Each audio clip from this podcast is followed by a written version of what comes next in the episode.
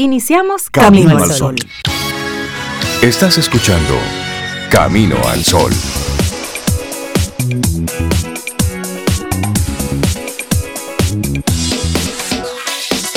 Muy buenos días, soy Beida Ramírez y a todos nuestros amigos Camino al Sol oyentes. Buen día.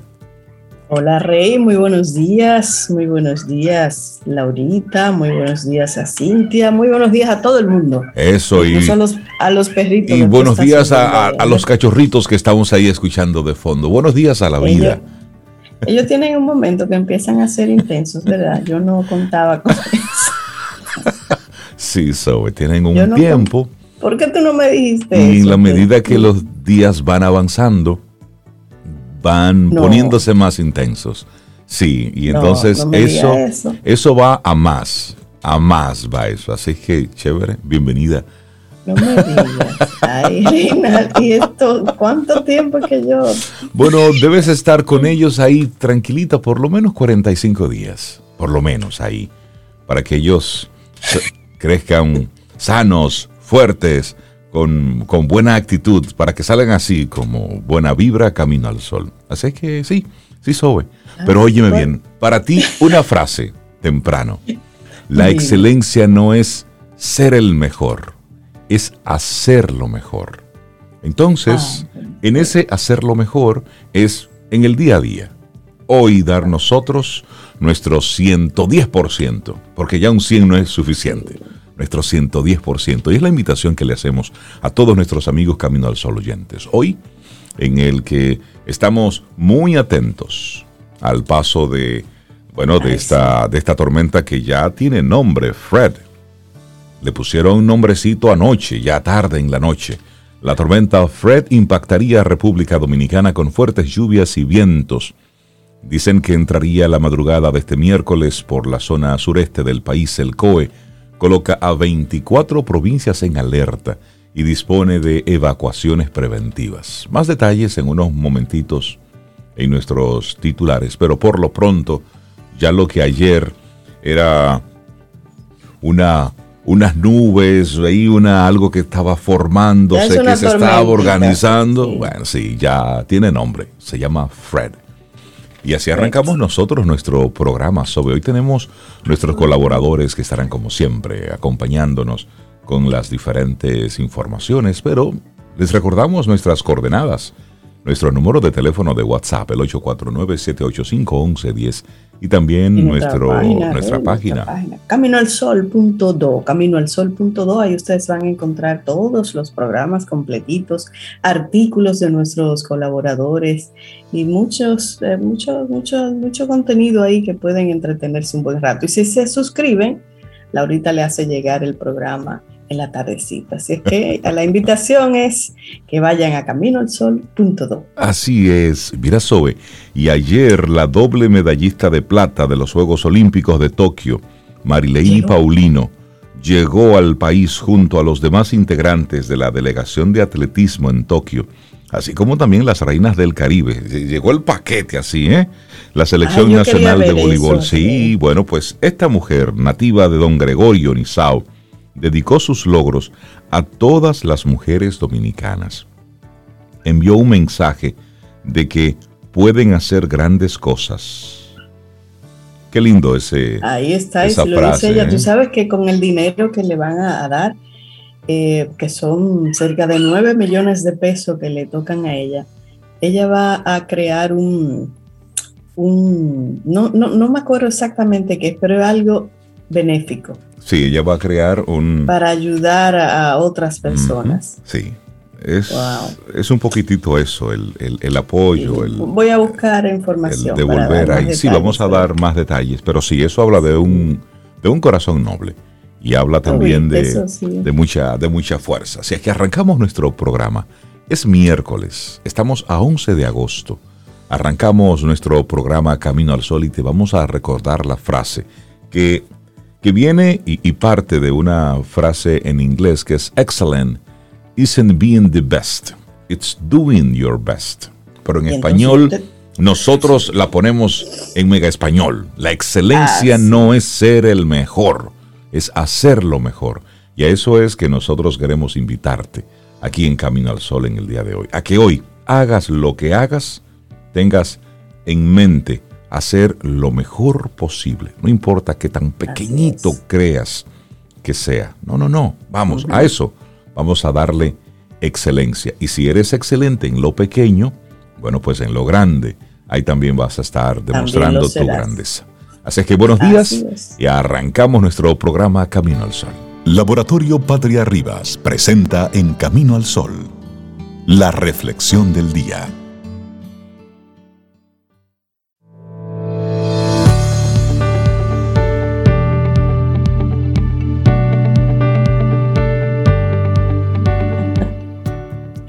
Y una frase de, de Bianca Tripati, parecida a la anterior, pero esta dice, realmente creo que algunas cosas suceden por una razón y te hacen una mejor persona.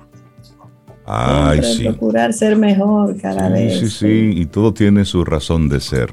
Pero la, creatividad del dominicano con, con, el tema de, de la botella de whisky, aquella de la que mencionábamos. Ya hay algunos amigos Camino al Sol oyentes que nos están diciendo qué hubiese sucedido si eso hubiese pasado. Hubiera ocurrido aquí.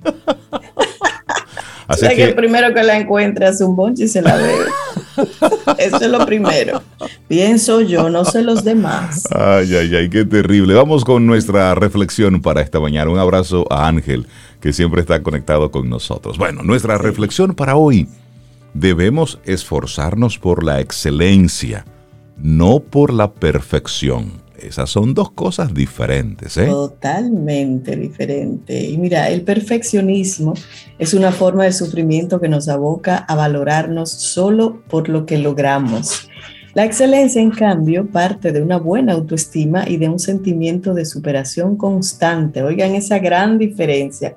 Es más, lo voy a repetir, el perfeccionismo, ahí se sufre, porque lo que procuramos y por lo que nos valoramos es solo por lo que logramos.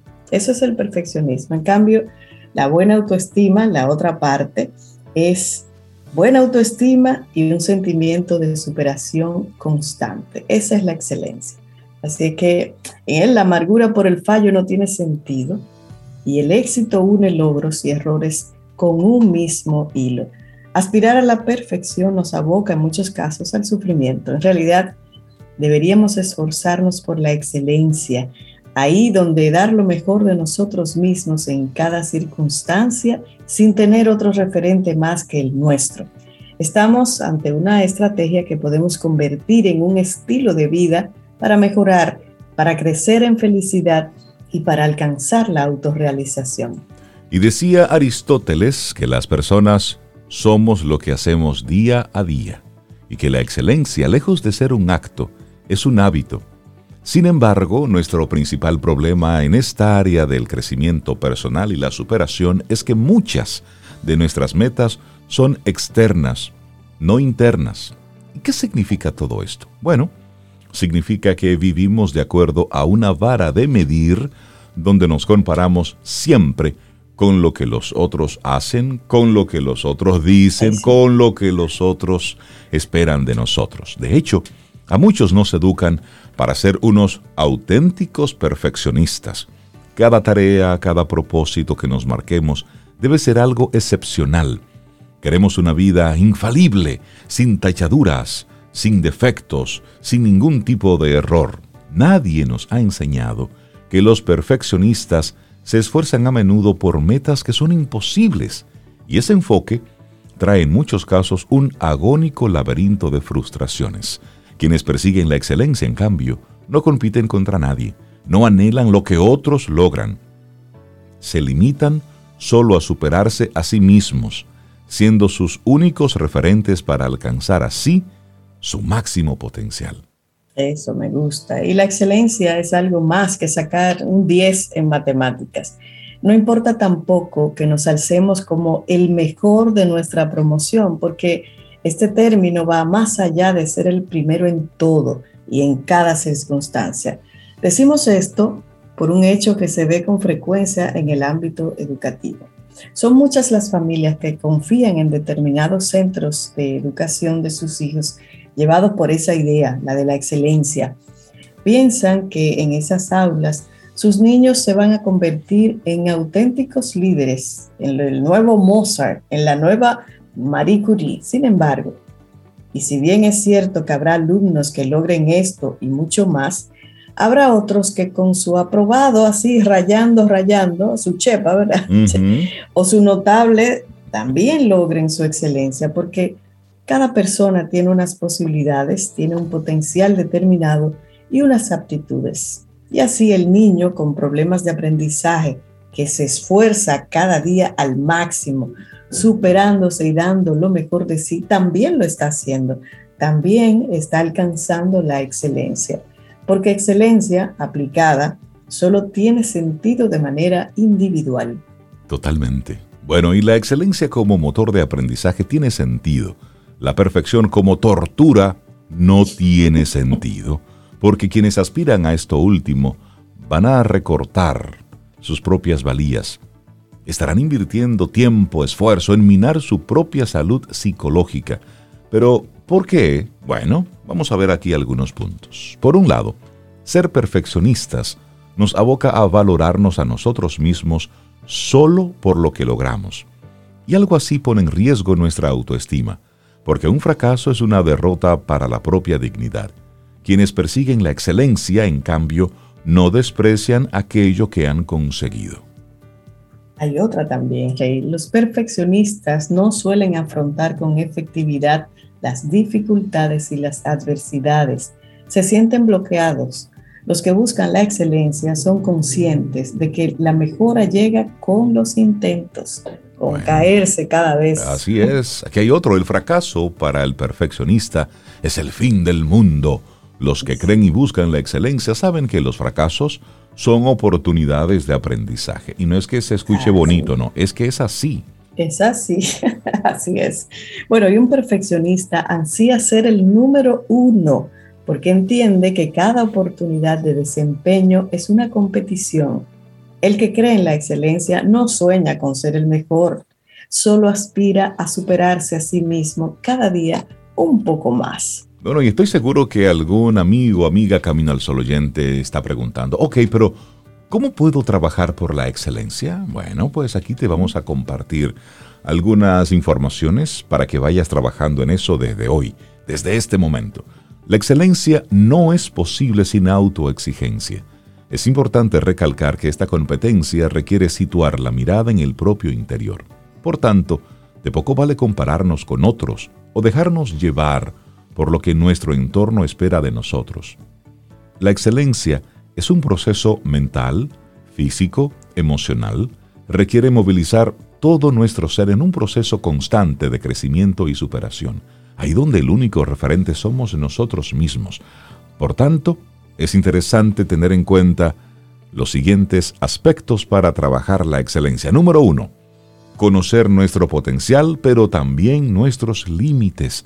A veces soñamos con dimensiones que no siempre se ajustan a nuestras posibilidades o aptitudes. Hay que cultivar ilusiones desde una perspectiva realista. Ay, sí, me gusta la segunda, Rey. La vida como un laboratorio. Probar, experimentar, ver qué ocurre y aprender del proceso. Tumbar pared, volver a tumbarla y todo eso. Reconfigurar los espacios, todo eso hasta que se llegue. Todo, todo eso es válido. Si sale bien, entonces nos esforzaremos un poco más. Eso. Y también aquí hay otro. La excelencia es un ejercicio que se practica cada día. Si conquistamos una meta, no nos quedaremos en esa cima para siempre. Un avance es motivo para mirar un poco más arriba y para seguir esforzándonos. Cada día un paso. Así es. Y otra importante, hay que ser proactivos más que esperar a que las oportunidades aparezcan, seamos capaces de crearlas nosotros mismos. Incluso el mismo Dios dice que dijo eso. Ayúdate, que yo te ayudaré. Exactamente, es, es así. Bueno, y también de los errores se aprende. Un aprendizaje que puede ser muy emocionante, alejado del derrotismo y la angustia. Al fin y al cabo, a veces hay que dar un paso atrás para coger mayor impulso, sí. Solo para eso. Solo para, eso. devolverse. Pero sabe, a veces hay que devolverse. A veces hay que devolverse. También, a ver, la vida es un laboratorio, hay que devolverse a veces también, dar la vuelta y salir corriendo. Claro, a veces sí, hay que cambiar. Sí, es verdad, estoy totalmente de acuerdo contigo. Bueno, aquí una importante, Rey, alinear valores y conducta. Y al hacerlo, la sensación de bienestar aumenta casi de manera automática y es una manera de echar de nuestras vidas a la disonancia. Y para concluir, Rey, la excelencia debería ser un estilo de vida, así es que vamos a tomar eso en cuenta. Y como decía Steve Jobs, para alcanzar esa dimensión es suficiente con amar cada cosa que hacemos. Tuve la dijo Steve Jobs y me gusta, Rey. Esa ha sido la reflexión de hoy. Debemos esforzarnos por la excelencia, no por la perfección. Gracias a la psicóloga Valeria Sabater. Laboratorio Patria Rivas presentó En Camino al Sol, la reflexión del día. Tomémonos un café. Disfrutemos nuestra mañana con Rey, Cintia, Soveida, En Camino al Sol.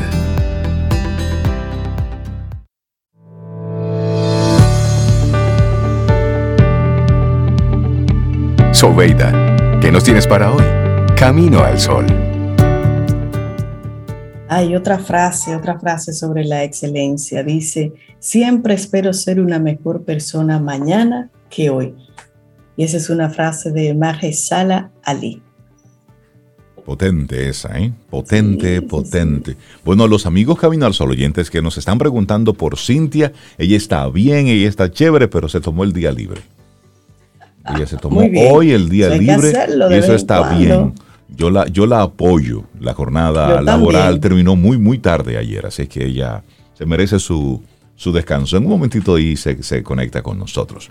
Pero bueno, sobre, tú sabes que las palabras de Mary Lady, esta dominicana que ganó dos medallas en los Juegos Olímpicos de Tokio, ayer decía, este logro es de todas las mujeres.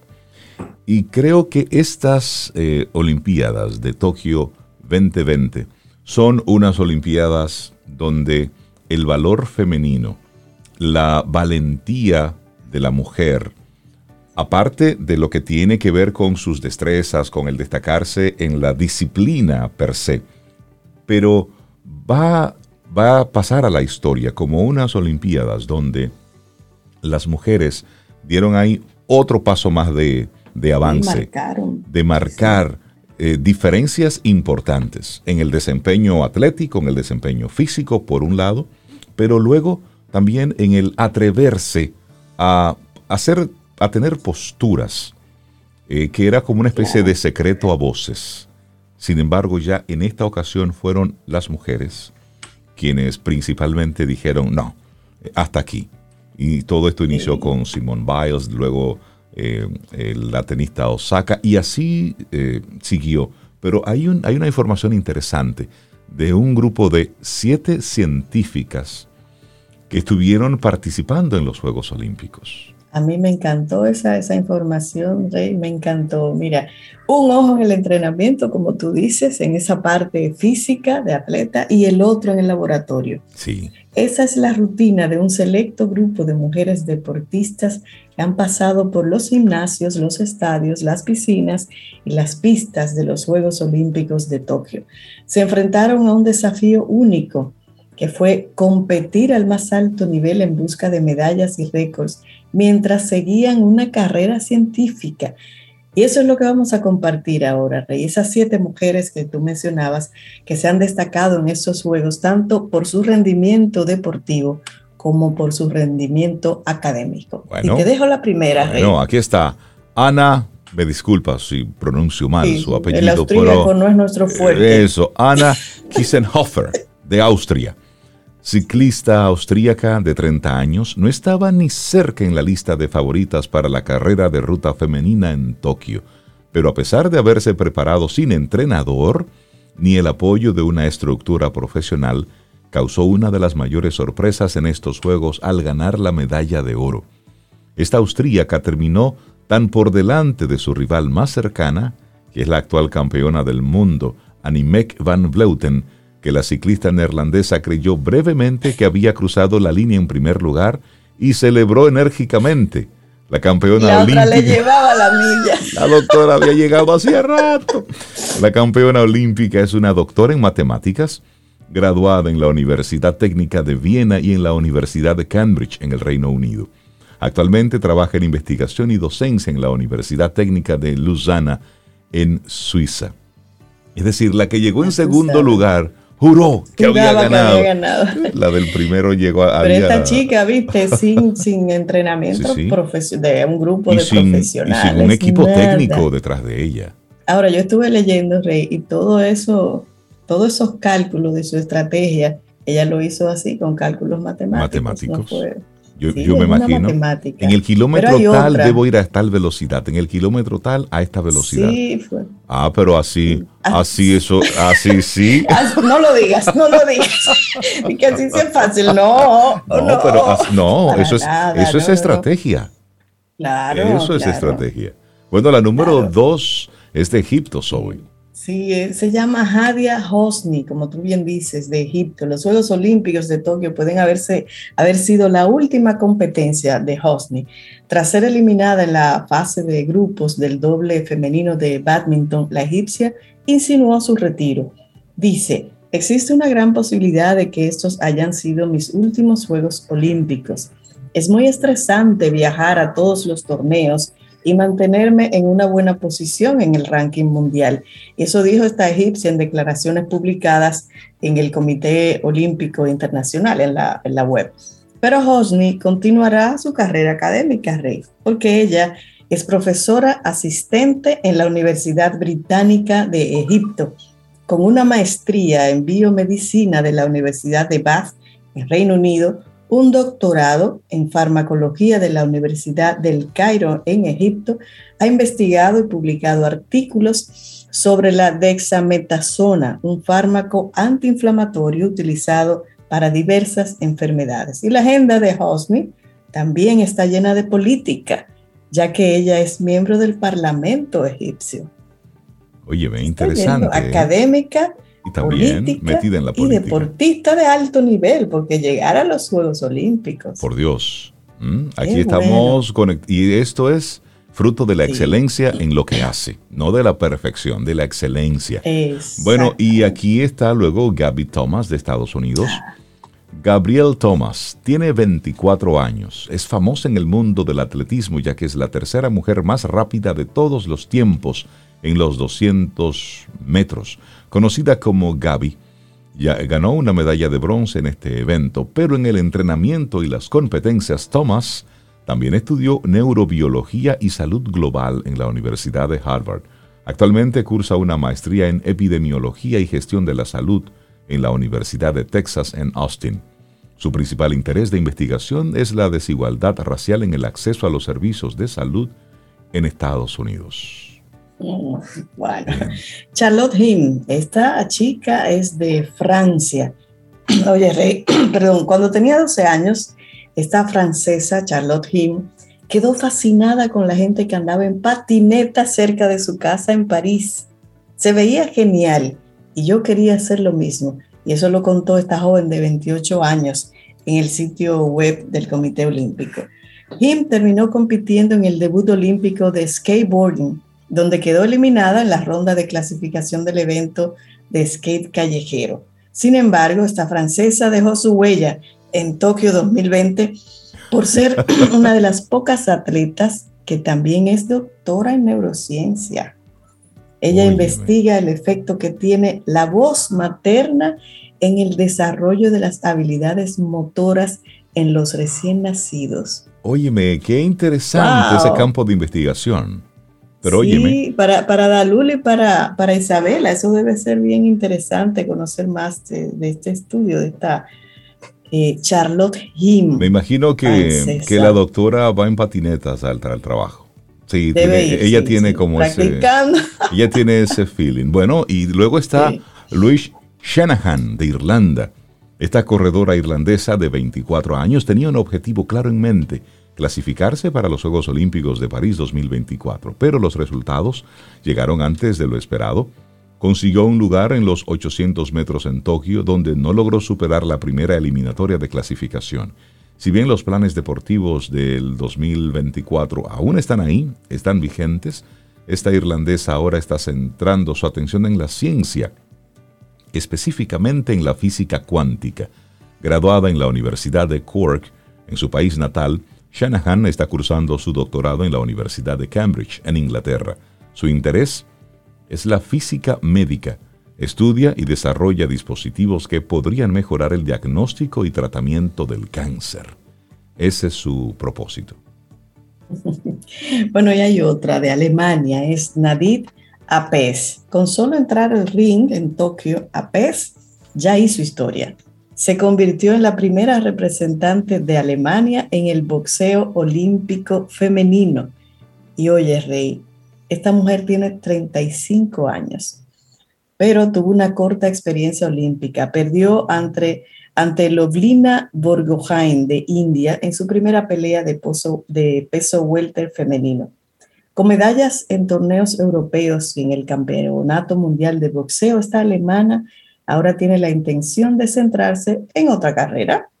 Ella tiene una maestría en neurociencia de la Universidad de Bremen en su tierra natal y su próximo objetivo es completar un doctorado en el Hospital Universitario de Colonia, también en Alemania.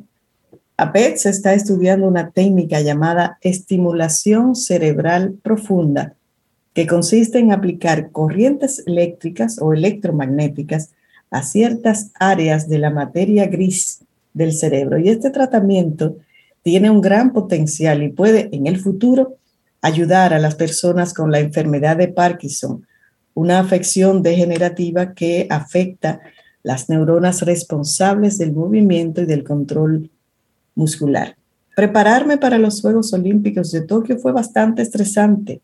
Cuando regrese de Japón me concentraré al 100% en mis estudios. Eso dijo esta APETS alemana. Bueno, y de esta lista, la última de esta lista es Andrea Amures de Israel. De 29 años, nacida en California, se graduó en biología en la Universidad de Stanford, en Estados Unidos. La natación, sin embargo, le permitió participar en las competencias acuáticas de los Juegos Macabaya, un evento deportivo que organiza cada cuatro años Israel. Después de un buen desempeño, ella decidió mudarse permanentemente a Israel y representar al país. Y en los Juegos Olímpicos de Tokio, esta atleta, bióloga y futura médica se lanzó a la piscina en cuatro eventos. Ella participó en 50 metros, 100 y 200, estilo libre, y en relevos mixtos 4 por 100. Su mejor resultado llegó en el relevo, en el que la selección israelí terminó octava en la final. Pero estamos hablando de gente conectada de forma muy activa en los deportes, pero también se está destacando en el plano de la investigación, en el plano de la ciencia. Y este es un mensaje para usted, amigo Camino al Sol oyente, que se siente ofuscado por ese solo trabajo que tiene y que no hay tiempo ni espacio para más. Pues mire, hay que hacer un huequito porque la vida no es solo el trabajo que tenemos, no es solo esa actividad. No, hay muchísimas cosas, hay diversidad, hay, hay que buscar, porque miren, esto es breve, es la única que tenemos y aquí es que hay que experimentar. Recuerda, la vida como un laboratorio y estas, y estas mujeres nos, nos dicen cómo lo han estado haciendo. Y también son ciclos. Mira cómo algunas de ellas obedecían, ahora estoy concentrada en esto, pero una vez concluya, bueno, pues ya le doy paso a otra cosa. Y es ahí. Claro, son diversas. Además, fíjate, Rey, que, que han estudiado no en cualquier universidad, son universidades que para entrar son, las exigencias son, son altas. La que les llaman las de la Ivy League. Ivy League, exactamente. Ahí están muchas de ellas. Ten un buen día, un buen despertar. Hola. Esto es Camino al Sol. Camino al Sol.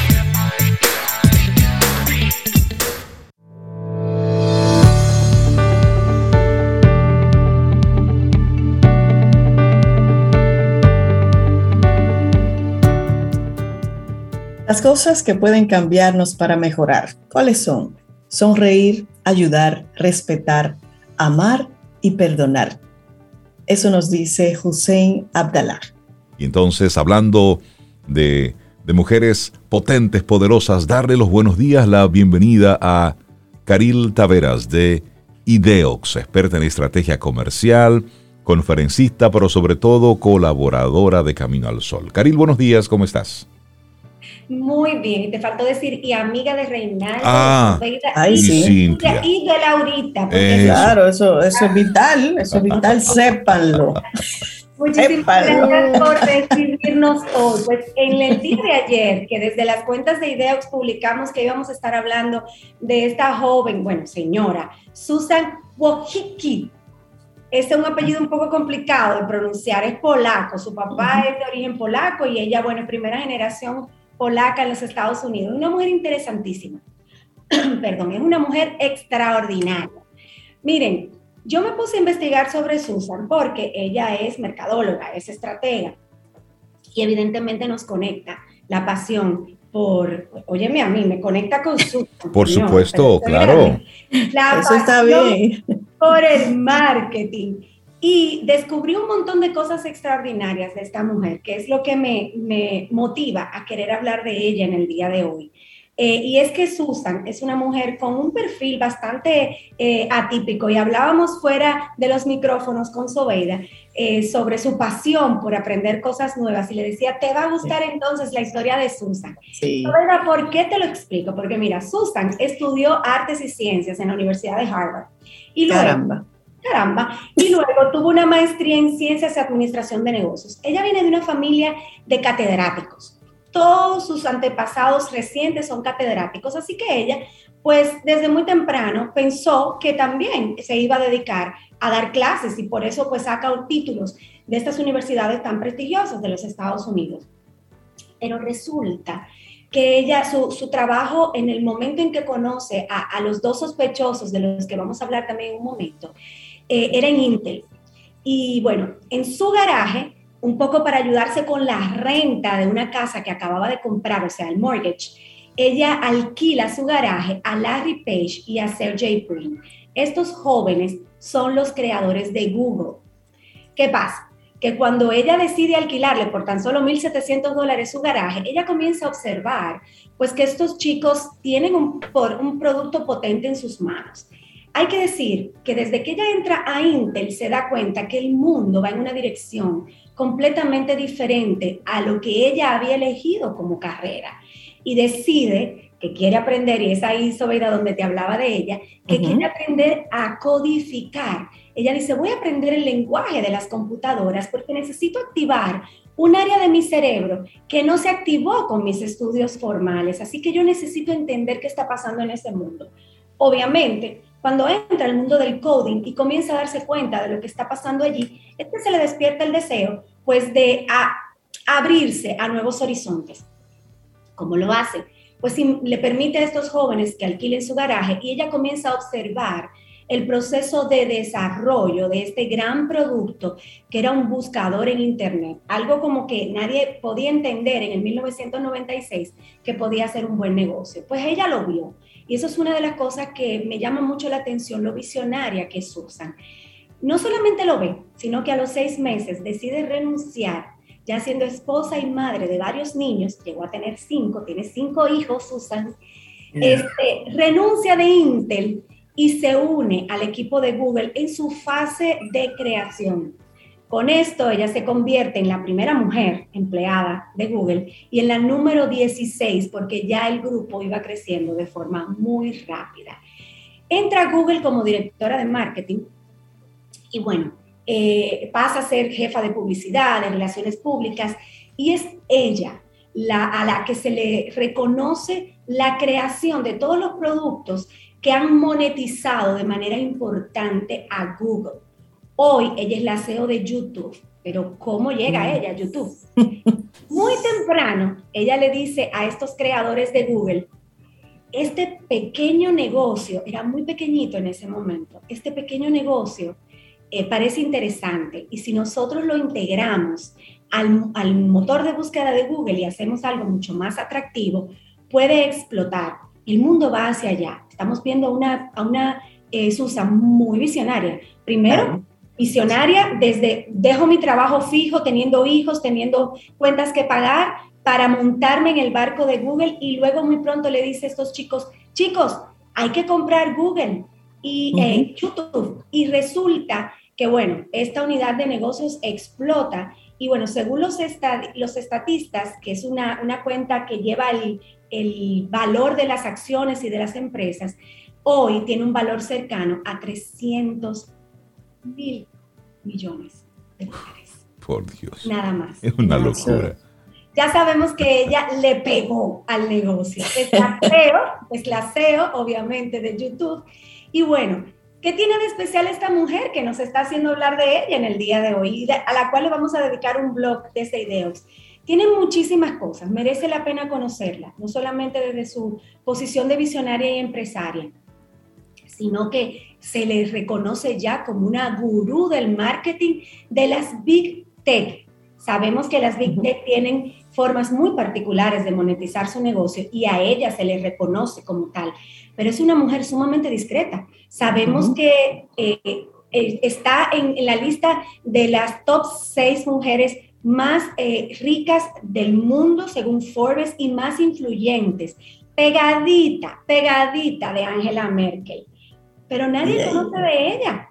Nadie sabe de ella. Ella le gusta volar por debajo del radar. Es alguien muy discreto que ha priorizado, además de su vida profesional, su vida familiar. Dije hace un rato, Sobeida y Reinaldo, que es madre de cinco hijos. Sí. Y, esto ha sido determinante para que ella marque pautas eh, en el mundo eh, pues, de, las, de las empresas tecnológicas. Eh, una de las cosas que las, la destacan es haber podido compaginar esa crianza de cinco niños con ese mundo laboral tan demandante. Y a ella, pues, hay una, una, una histórica regla eh, que la destaca también entre sus pares, y es que todo el mundo sabe en su entorno que ella no contesta llamadas ni correos electrónicos entre no. las 6 de la tarde y las ah. 9 de la noche. Entre las 6, entre las 6 y las 9. Entre la tarde y 9 de la noche, porque ese es el tiempo donde ella le cocina a su familia, Estamos hablando, de una, mujer, estamos hablando de una mujer que tiene una fortuna personal de 400 millones de dólares ya. Y ella hace ese espacio para cocinarle a su familia, para tener un espacio de calidad. Entonces, sí es posible compaginar la crianza, la educación de tus hijos y de tu familia, si ese es tu deseo, ¿verdad? Con, con unos, unas posiciones laborales importantes.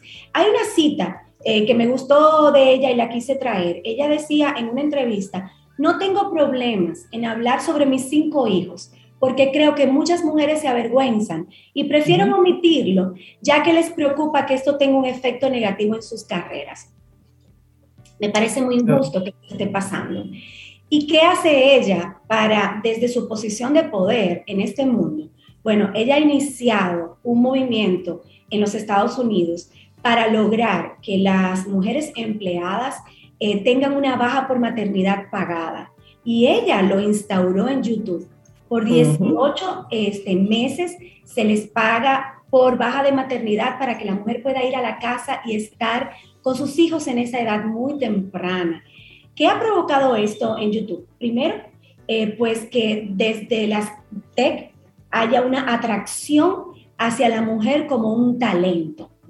Eh, empodera al talento femenino para la, para la mujer. Es una de las precursoras del movimiento de invitar a niñas al mundo de la tecnología para que haya un mejor balance, porque eh, se, sabe que en su mundo tan solo el 3% de las directivas son mujeres. Son mujeres. Y, estaba eh, mirando ahí, Kadir, apoyando lo que tú dices.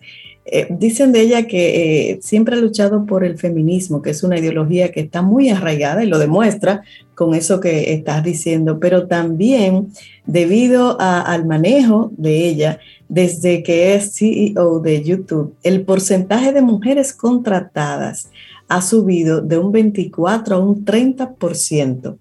Como tú bien dices, ella procura darle más espacio al talento femenino. Claro, porque, a ver, ¿Qué me gusta de ella? Que aunque tiene ese corte y ese pensamiento eh, feminista, es mamá. O sea, ha decidido compaginar estas... Pero una cosa no quita la otra, o sea, una observación.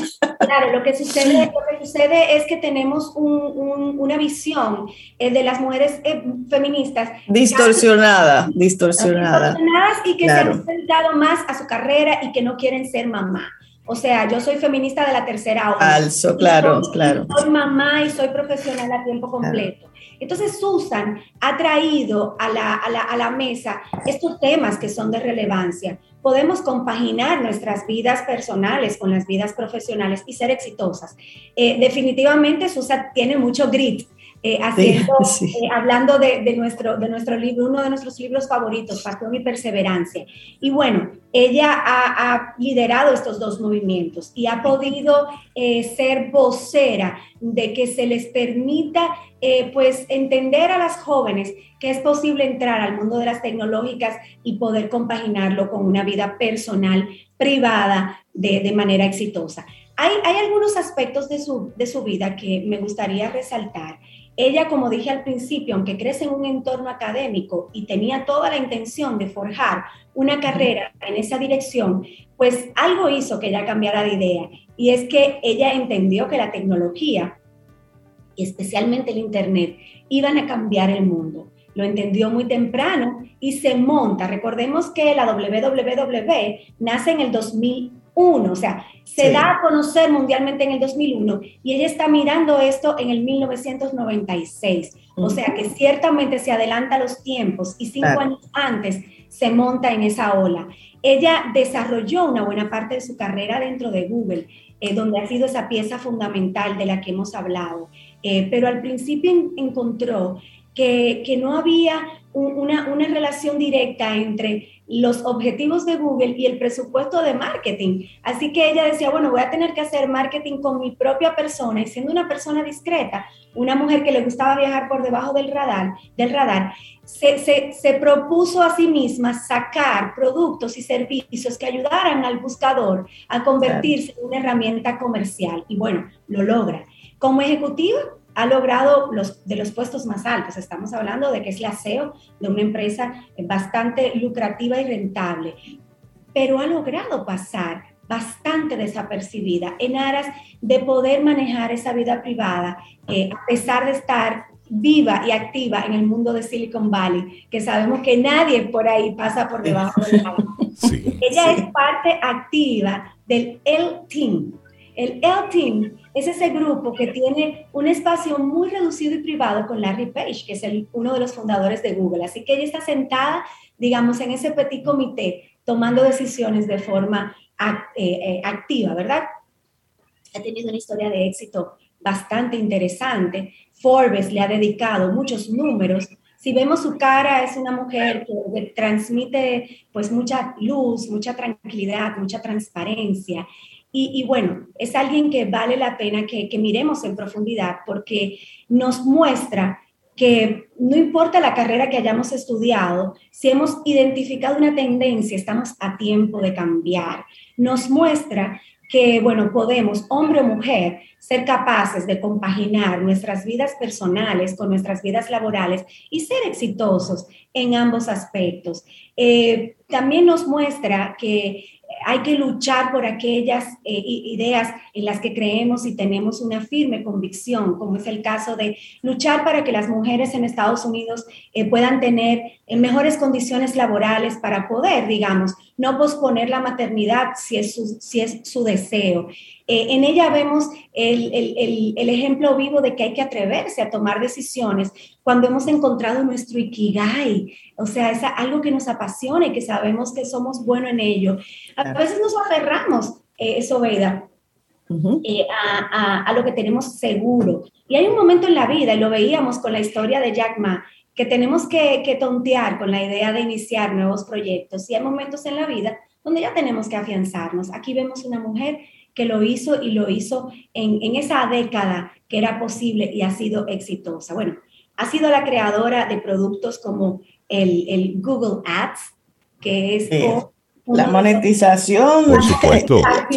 lo que hace que entre el dinero en Google. Las cosas que hace que entre en dinero al Google. Pero también viendo ahí, ella fue la creadora de, de Google Analytics, es decir, su equipo fue el que desarrolló eso.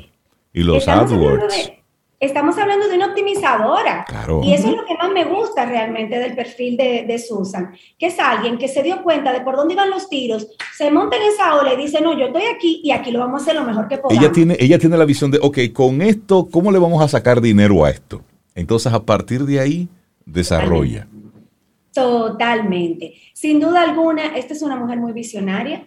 Eh, que vale la pena profundizar. Hay tanto que leer sobre ella, hay muchísima información eh, en páginas muy fiables. Como he dicho antes, Forbes le ha dedicado varios títulos a, Susan y, creo que, que, ya seamos directivos o ya seamos eh, emprendedores, pues en ella hay oportunidades importantes de pues aprender, aprender de quienes han caminado un trecho antes que nosotros. No me gustaría terminar nuestro espacio de colaboración del día de hoy, eh, pues sin contar que, que, ella ha llevado, como dije hace un rato, al Congreso de, las, de los Estados Unidos ese derecho generalizado de la baja de maternidad. Creo que es una de las cosas que, que, que más eh, se le valora eh, evidentemente desde, desde su posición como CEO, porque no es políticamente correcto, siendo CEO de una organización de esta magnitud, pelear por temas que tienen un costo eh, importante. Y, esto, como decía Sobeda hace un rato, lo que ha promovido es una igualdad en la plantilla de, dentro de su organización. Mujeres que trabajan con, mucha más energía, ha colocado centros de lactancia dentro de su, de su unidad de negocios. Eh, es una, una gran luchadora de ese derecho y me parece muy atractivo porque yo que, que tuve mis hijos siendo eh, pues directiva de multinacionales, puedo contar lo difícil que, que, realmente resulta. Y sí, tengo que confesar que en algunos momentos, eh, pues, eh, mantuve en secreto eh, un, por un tiempo que estaba embarazada porque no se veía del todo bien que, que dijéramos públicamente para proyectos en los que se nos estaba considerando que estábamos por, por, por, por, tener un bebé, porque se tiene la idea de que la mujer baja su productividad cuando tiene un bebé, se tiene la idea de que la mujer después de que tiene sus hijos quizás no quiera volver. Y muchas empresas no quieren invertir en, en, en las, en las mujeres que, que, que, pueden no tener un retorno inmediato. Y la realidad es que no es así. Si estamos comprometidas, yo me llevé mi computadora a mi casa, que en ese momento pues no era tan usual que las personas se llevaran la computadora a la casa. Acabo de soltar la cédula. Pionera. Acabo de soltar la cédula, cédula al piso. Eso eh, pues, me llevé mi computadora a mi casa para poder conectarme y poder seguir siendo activa. Y recuerdo estar amamantando a mi bebé en un momento y, apagando un fuego laboral en otro momento. O sea, es posible. Y nosotros como líderes organizacionales debemos creer que es posible y podemos darle el permiso a nuestros colaboradores de creer que es posible.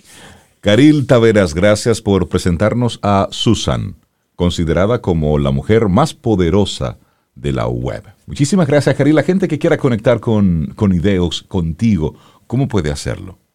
Bueno, puede hacerlo a través de nuestra página web www.ideox, como se escribe aquí arriba, .net, y por ahí pueden enlazar a todas nuestras redes sociales. Estamos compartiendo de forma constante contenido de valor, nos esforzamos por tratar de agregar valor a nuestras eh, audiencias y comunidades. Buenísimo. Los quiero muchísimo y muchísimas gracias por tenernos nuevamente aquí. Un gran abrazo. Gracias a ti. Muchísimas gracias por tu tema. maravilloso. La vida, la música y las estrellas en Camino al Sol.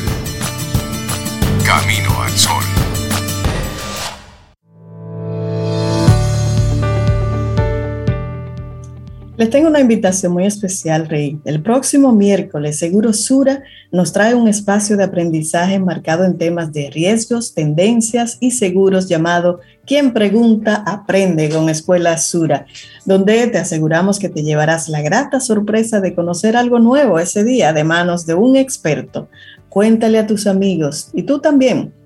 Mantente aquí en sintonía el próximo miércoles. Quien pregunta, aprende con Seguro Sura. Y le damos los buenos días, la bienvenida a Jenny Mateo. Ella es consejera de lactancia certificada y apoyo en la alimentación complementaria. Hoy hablamos eh, sobre la lactancia materna. Hemos estado en, todos, en todas estas semanas hablando desde que arrancó el mes de agosto, hablando sobre la importancia de la lactancia materna y hemos estado invitando diferentes especialistas para hacer ese trabajo de educación, de crear conciencia sobre, sobre su importancia. Y en este momento, bueno, pues conversamos con Jenny Mateo al respecto. Buenos días, bienvenida a Camino al Sol, ¿cómo estás? Buenos días, muchísimas gracias. Estoy muy bien, gracias a Dios. Un honor y un placer poder estar aquí y compartir con ustedes. Ay, qué bueno, Jenny. Mira, tú dices que apoyas madres a vivir una maternidad sincera a partir de la lactancia. ¿Qué significa eso, Jenny? Maternidad sincera a partir de la lactancia. Lo que pasa es que al convertirnos en madres regularmente, eh, la vida nos coloca en una posición de grandes retos. Tenemos que tomar muchas decisiones, tenemos que enfrentarnos a presiones internas, a presiones externas que pueden influenciarnos y tal vez eso hace que el camino en la maternidad sea un poquito tortuoso en algunos de los casos. Entonces, la idea de una maternidad sincera a través de la lactancia, de la alimentación complementaria, se enfoca básicamente en que se le dé a la madre toda la información que ella necesita saber, información validada, y a partir de ahí ella tome decisiones que vayan en pro de la vida de su bebé, pero que estén de acuerdo a su estilo de vida y a lo que ella desea para su bebé. Es básicamente eso, porque siempre la, mamá le dice, no, mija, porque yo te di seno hasta los tres meses, hay que completar con la fórmula, tú no das suficiente leche. O por ejemplo, en la parte de alimentación complementaria que va de la mano con la lactancia, no sé, en, en la realidad no se debería dar eh, alimentos con sal o azúcar a los bebés, pero ay no, dice la tía, échale una, una, una salecita, esa bichuela para que sepa algo, porque no sabe nada. Y muchas veces, si la madre no tiene la información, puede, puede decir, conchale, pero sí, déjame hacerlo, eh, porque no pasa nada pero está yendo en contra de lo que ella desea para su bebé y ahí no y ahí no se está dando una maternidad sincera. Ya, entendí. Gracias. Me parece interesante el que, el que traigas sobre la mesa esto de maternidad sincera. A propósito de, varias cosas que hemos estado hablando hoy en el, en el programa. ¿Y, cómo, cómo, apoyas tú a las madres en, esta, en, este, en este recorrido? ¿Realizan actividades grupales? ¿Esto es algo individual? ¿Cómo lo, cómo lo hacen? Yo soy consejera de lactancia certificada y básicamente una consejera lo que hace es como le dije, informar, escuchar y luego apoyar a la madre. Yo lo hago a través de asesorías individuales, lo hago a través de talleres que ofrezco de lactancia, de el inicio en la lactancia, luego como estabilizarla y continuar una lactancia que sea placentera, que sea llevadera. Y también tengo un grupo de apoyo, una pequeña comunidad, eh, donde ahí todas las madres que están atravesando más o menos la misma etapa pueden compartir sus experiencias, no sentirse solas y demás. También ofrezco unos infoproductos para facilitarnos la vida, o sea, son cosas que yo utilicé con mis dos hijas y entendí que son necesidades. Una es un recetario que tiene entre 35 y 40 recetas de alimentación complementaria saludable para que las madres puedan ofrecer a sus hijos alimentos eh, que sean nutritivos y adecuados para su organismo, que está en proceso de maduración, y también un calendario donde pueden llevar anotaciones y planificar todas las comidas que le tienen que dar diariamente a su bebé, porque cuando el bebé cumple los seis meses y empieza a comer, eh, no se le da la comida de que vamos a darle pollo, vamos a darle arroz, habichuela carne. Exacto, si no, la bandera. claro, se debe agotar un proceso para que ese sistema digestivo del bebé pueda ir adecuándose, preparándose y conociendo esos alimentos. A propósito de esto, Jenny, a nivel cultural, ¿cuáles son esas, esas creencias que están tan arraigadas en nuestro país con relación al tema de, la lactancia materna y en esa, en esa etapa temprana? del cuidado del bebé, cosas con las que tú como especialista, como conocedora, has tenido que ir eh, desmitificando, quitando cosas de medio e ir instalando las cosas reales, no lo que se ha ido repitiendo porque siempre se ha hecho así. Y me gustaría llegar a tu pregunta, Jenny. Eh, también, además de esos mitos, los temores iniciales de esas mujeres que, que comienzan una lactancia. Sí, y déjeme decirle que una cosa va de la mano con la otra. Ah, eh, entre los mitos más grandes, más grandes que hay es que, por ejemplo, que no todas las mujeres tienen capacidad de producir leche porque su mamá no era lechera, porque su abuela tampoco, o porque sus senos son pequeños. Se asume que porque una mujer tiene senos pequeños no puede dar suficiente leche y no es así, porque eh, los senos no son un almacén, sino que son una fábrica y eso va conectado con el cerebro y una serie de hormonas que hace que se eh, produzca la leche. ¿Y qué miedo traen estos dos mitos que le acabo de dar? Que la madre siente miedo de no producir suficiente leche para su bebé, de no ser suficientemente, entre comillas, buena madre porque no produce esa leche y siente culpa también por ah. tener que, entre comillas, eh, darle un alimento artificial porque siente que no se llena el bebé. Sin embargo, es un mito, es un asunto de oferta y demanda. Mientras más usted ofrezca ese seno, más leche va a producir.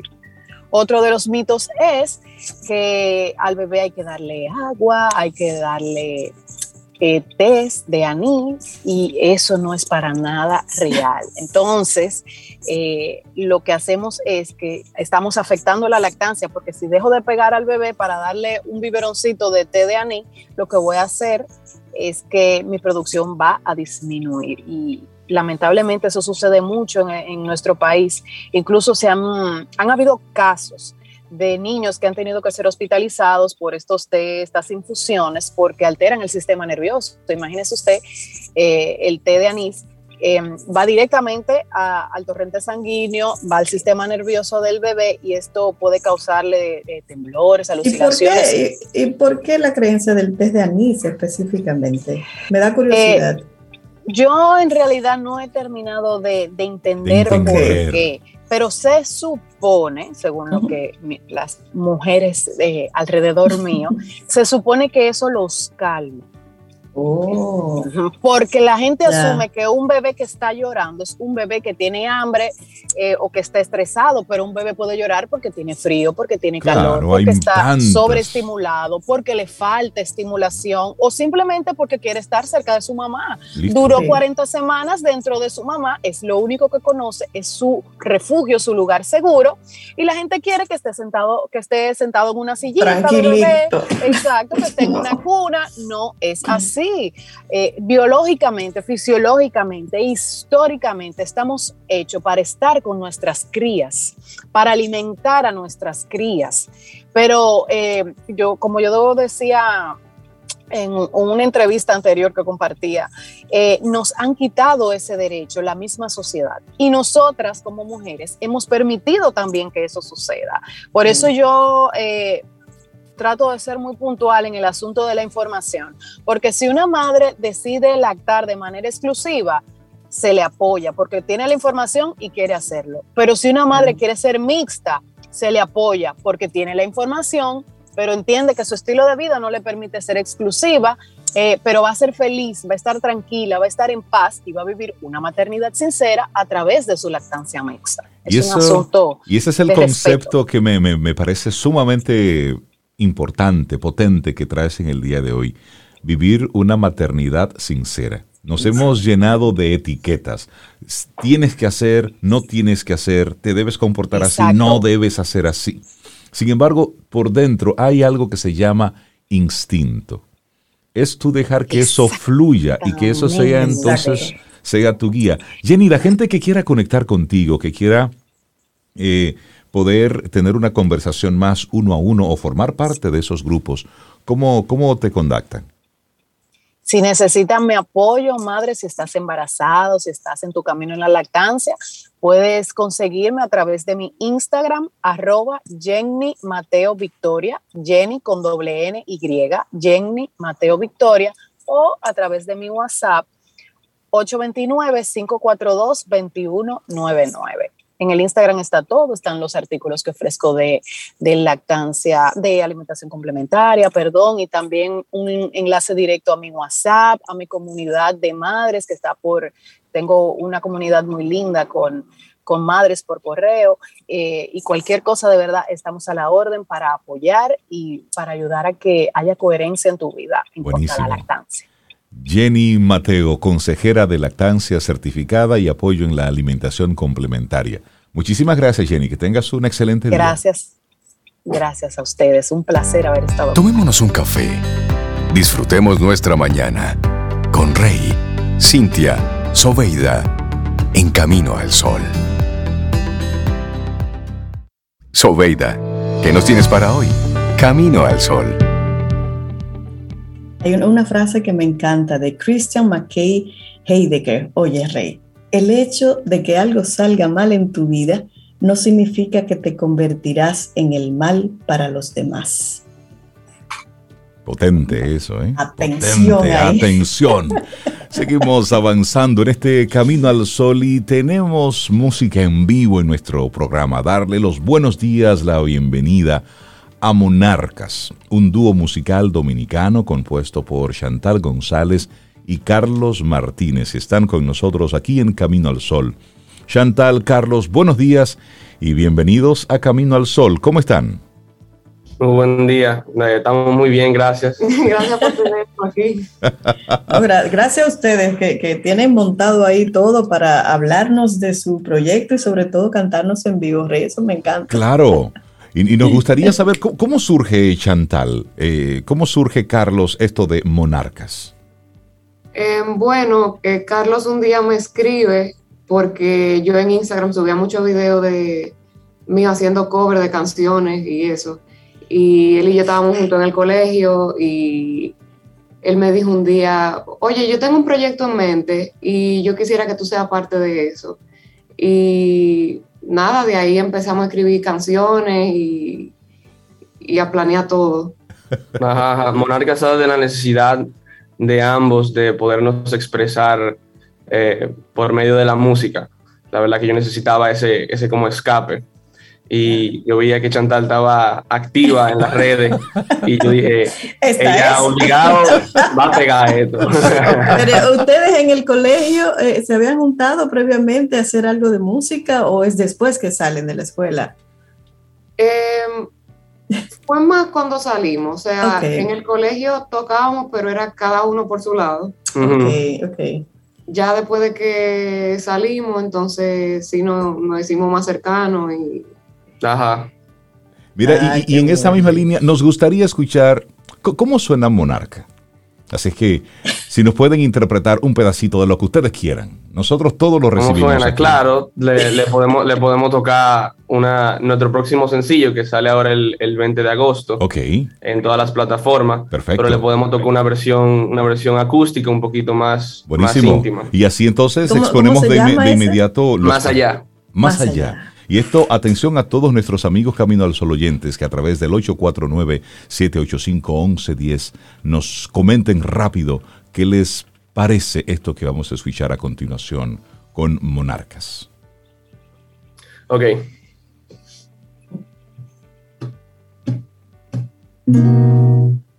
Te volví a pensar cada rato mato el tiempo recordando aquel lugar donde todo era especial. Pones mi mente en espiral, soy inestable. Te volví a pensar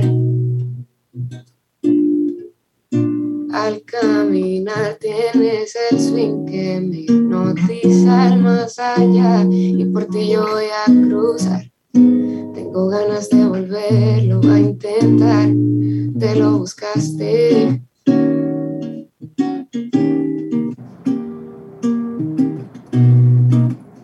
Me molesta la idea de compartirte Contigo quiero exclusividad.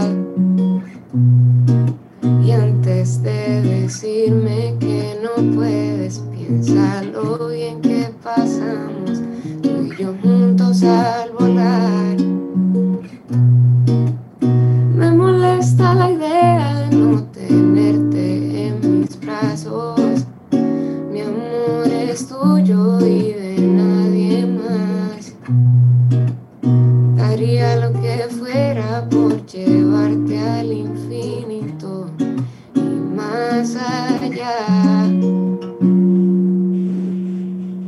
Eso suena bueno, eso me gusta. Wow, me gusta. Me, me, gusta mucho, me encanta la voz de Chantal y el sonido de la guitarra de, de Carlos. ¿De quiénes son las letras de esta, de esta pieza? ¿Cómo? Las letras. ¿Quién escribió esta canción? Yo la escribí, la canción, y Chantal me ayudó también en algunas partes, pero sí, yo, yo la escribí. Entonces, Carlos, ¿cuál, ¿cuál es tu musa? ¿Con qué tú conectas para escribir? pregunta difícil, pregunta difícil. La vida, Mi musa es tataramusa, dile para que. no, de verdad, de verdad, pregunta difícil, la vida. Y, nada, eh, yo, yo no escribo de cosas que no siento realmente. Yo cuando escribo realmente siento algo y, creo que eso le da un, un, extra a las canciones, un valor agregado. Sí, claro que sí. Nosotros tratamos siempre de escribir de experiencias que tenemos porque de esa forma uno como que se conecta más con, con la canción y la, la gente cuando la oye se puede identificar con ella. Así es. Ya, em, me gustaría saber, por curiosidad, Chantal, Carlos, ¿cuáles, cuáles son sus referentes? De, de quiénes ustedes se han alimentado la voz, Chantal, tu feeling, y tú, Carlos, con tu guitarra. ¿Cuáles son esos artistas que los han marcado? Em, otra pregunta difícil. Em, no, yo siento que nosotros poco a poco estamos buscando nuestro propio sonido Em, porque nosotros queremos, o sea, que seamos nosotros, el proyecto que seamos nosotros. Eh, yo no siento en realidad que yo me esté inspirando ahora mismo de algún artista en específico. Em, no sé, Carlos. Bueno, no necesariamente para este tipo de canciones, pero, o sea, en la versión acústica, no necesariamente. Pero si ustedes oyen la versión que va a salir ahora el 20, que es la versión ya producida, eh, con, con todos los power, como dicen, eh, yo, yo, yo, tomé mucha inspiración de, del jazz y el RB, y porque yo soy estudiante de música y, y, me ponen a estudiar todo eso en la universidad. Buenísimo. Y eh, hay un pianista que me gusta mucho que se llama Robert Glasper que si cualquiera que le guste este, este género de, de, música, yo pienso que deberían, que le sacarían mucho provecho estudiar sus canciones y, y, oírlo mucho. Él es un pianista de RB. Oye, me, me, me, gusta mucho la, la, energía que, que, tienen los dos al, al, interpretar esta versión en acústico. Eh, ¿Cómo fue ese, ok, Carlos llama a Chantal, le hace la propuesta, y esos primeros días de ensayo, esa, ese primer conectar, el ajustar, el, ajustar, porque una cosa es tú hacer música o Chantal, voy a cantar una canción de, no sé, de Bruno Mars, porque me gusta y la canto y listo, pero luego combinar con otra persona que tiene otro pensamiento, otro, feeling. ¿Cómo, cómo logró conectar el y una canción nueva, en Exactamente. ¿Cómo conectan ustedes como dúo? Bueno, la verdad es que para mí fue, fue bastante fácil, ya que por suerte Chantal es una persona muy, muy fácil y llevadera. Ella, ella la verdad que, que con, o sea, nosotros hicimos muy buen, muy buen match el, el eh, juntarnos para este proyecto. Sí, la verdad. Sí. Em, lo, lo, primero que nosotros hicimos fue mandarnos canciones que ya habíamos escrito eh, antes de empezar a escribir juntos. Yo había escrito eh, la letra y la melodía de Risa y Voz, la canción que ya está disponible, que sacamos un par de meses. Em, y cuando yo se la mandé a Carlos, que él empezó a producirla y eso, que, o sea, yo sentí como que esa canción dio un giro total, o sea, yo me enamoré de esa canción, o sea, ya me gustaba de por sí, pero cuando Carlos Mario le dio como su toque, como, ahí fue que yo dije, ya, esto es lo que tenemos que hacer nosotros Mira, y, y, la gente que ha escuchado sus, sus canciones, del entorno familiar, de, de ese primer círculo al que tú le muestras, mira esto que estamos haciendo, ¿cuál es su impresión? ¿Cuál es la retroalimentación que ustedes tienen? Wow, de verdad, ah, es, la canción tuvo, la Risi Voz, nuestra primera canción, tuvo una recepción increíblemente buena. Sí, nosotros seguimos sorprendidos. yo, yo no entiendo cómo a tanta gente le ha gustado, aunque la canción es chulísima, pero Wow, la verdad que bueno, eso nos pues, impactó bastante. ¿Les parece Siendo entonces? la primera canción, a mí hay gente que me ha parado en la calle para decirme, ay, a mí me encanta tu y yo, pero ¿cómo así? O sea, yo nada más tengo una canción afuera. bueno, pues, ¿nos pudieran regalar por lo menos un trocito de, de esa canción?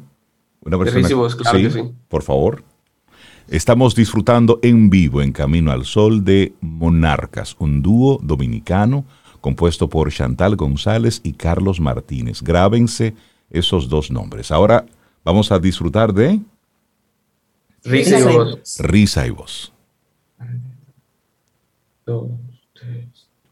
Yo te en un segundo viste el tiempo que te di. Quise borrarte de mi mente y ahora te tengo aquí de frente, baby como si fuéramos extraños y el tiempo no ha borrado el año. Pero persigo tu fantasma en otros brazos. Mm, en otros brazos.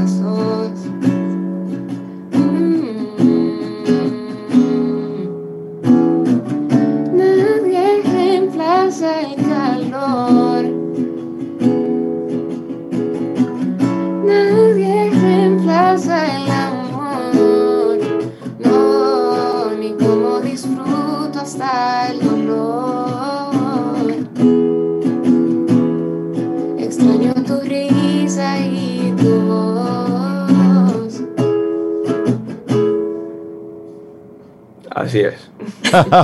Linda, Un pedacito nada más. Voy a escucharla a Spotify. No te apures, que ya la tenemos aquí. Oye, gente, ¿cómo, ¿cómo conecta la gente con ustedes a través de sus redes sociales? Perdón, Reinaldo. A través de las redes sociales, ¿cómo la gente conecta con ustedes? Sí, en Instagram estamos como monarcas-música, igual que en Twitter, monarcas-música. Buenísimo, bueno, y ahí pues. estaremos conociendo más de ustedes. Qué bueno, el, el 20 cualquier lanza propuesta, la canción. Cualquier propuesta profesional pueden escribirnos a monarcasmusica.gmail.com. Eso, exactamente. Excelente, y el próximo importante. 20 de agosto es el lanzamiento oficial de su nuevo tema. Sí, de Más Allá. Más Excelente. allá. Bueno, pues Chantal, Carlos, felicitarles por, por atreverse, felicitarles por, por su talento, felicitarles por tomar la decisión de trabajar juntos, desearles desde Camino al Sol muchísimos éxitos. Nosotros, eh, eh, República Dominicana, está ávida de, de cosas de, de calidad. Nosotros necesitamos cosas de muchísima calidad. Y lo que esas pinceladitas que ustedes nos dieron hablan de que hay un trabajo hecho con mucha responsabilidad, con mucho criterio, pero sobre todo con mucho corazón. Así que desearles que tengan una carrera profesional linda. Eso lo- se lo deseamos. Y por supuesto, que esa, esa relación profesional que ustedes tienen, pues que, se, que sea muy fructífera, que sea tan productiva como ustedes así lo deseen. Ese es el deseo que tenemos para ustedes. Y Camino al Sol es de ustedes ya, o sea, cualquier propuesta ustedes o nos la hacen llegar. Muchísimas gracias. Gracias, Ahorita coordinamos y vuelven. No tienen que cantar en vivo siempre, pero si quieren, nosotros no tenemos ningún inconveniente. Gracias, gracias. Un gran abrazo. Muchísimas gracias por haber estado con nosotros. De verdad que sí. Igual, Éxitos. igual. Igual, gracias por invitarnos.